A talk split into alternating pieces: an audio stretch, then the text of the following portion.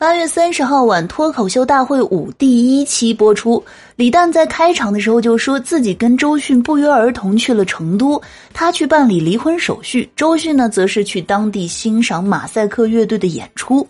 这个梗一抛出来啊，观众立刻就炸了。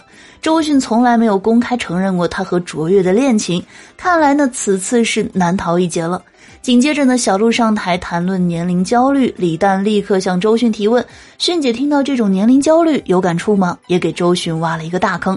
果不其然，周迅就掉到坑里了，很认真的分享了自己的经历。李诞呢，很快接过话来，直接指出周迅解决年龄焦虑的方式是跟年轻人谈恋爱。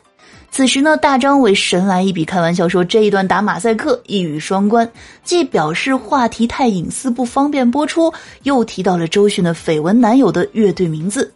但是呢，周迅没有生气，而是直接笑弯了腰，默认了李诞和大张伟的说法。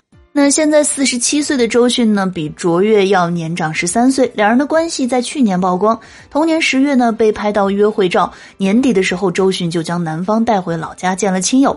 那如果不较真儿的话，观众可以将这一段对话呢作为周迅官宣恋情，毕竟距离事实也不远了。那只可惜呢，在小鹿被淘汰这样的结局下呢，观众的注意力都给到了小鹿，无心再欣赏周迅的姐弟恋。